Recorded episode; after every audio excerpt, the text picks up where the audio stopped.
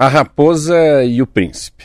Esse é um trecho de um livro pequeno do príncipe de, do Pequeno Príncipe de Saint-Exupéry.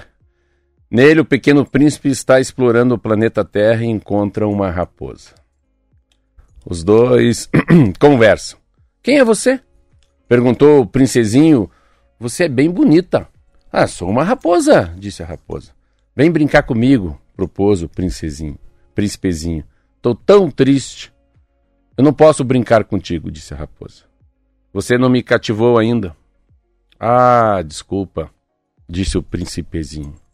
Após uma reflexão, ele acrescentou: O que quer dizer cativar? Ah, é uma coisa muito esquecida, disse a raposa. Significa criar laços. O que é criar laços? Exatamente, disse a raposa. Você ainda é para mim um garoto inteiramente igual a cem mil outros garotos. E eu, eu não tenho necessidade de você. E você não tem necessidade de mim. Não passo a teus olhos de uma raposa igual a cem mil outras raposas. Mas se você me cativa, nós teremos necessidade um do outro. Você será para mim o único no mundo. E eu serei para você única no mundo. Como começo a compreender, disse o príncipezinho. Existe uma flor. Eu creio que ela me cativou. E a raposa prosseguiu. Minha vida é monótona. Eu caço as galinhas e os homens me caçam. Todas as galinhas se parecem, todos os homens se parecem também. E por isso, por isso eu me aborreço um pouco. Mas se você me cativa, minha vida será cheia de sol. Conhecerei um barulho de passos que será diferente dos outros. Os outros passos me fazem entrar debaixo da terra. O teu, o teu me chamará para fora da toca. Como se fosse uma música. E depois, olha, você vê lá longe os campos de trigo?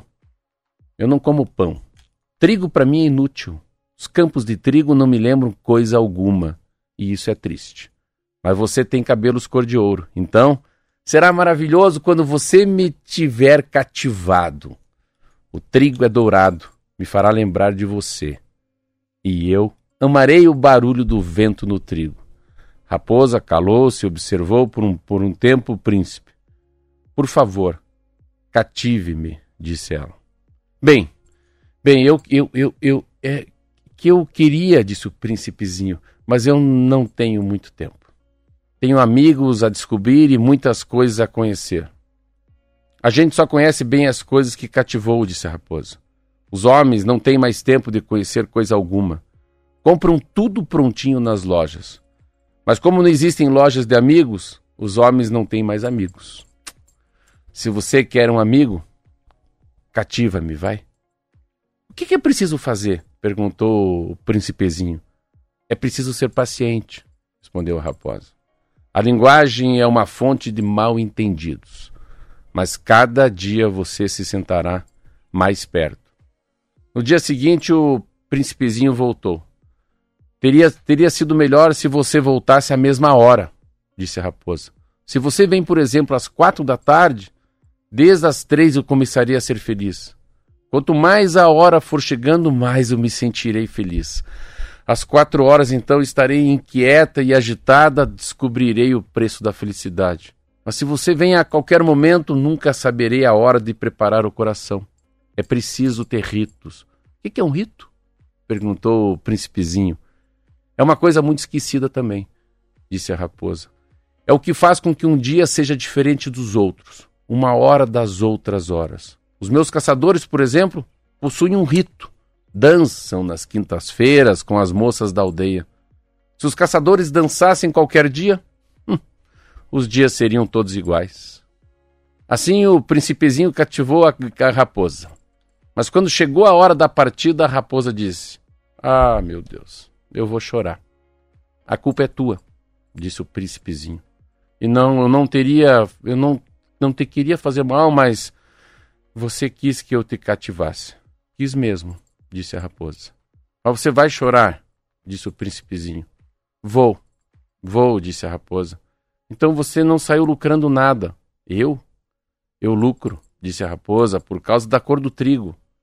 Adeus. disse ele. Adeus, disse a raposa. Eis o meu segredo. É muito simples.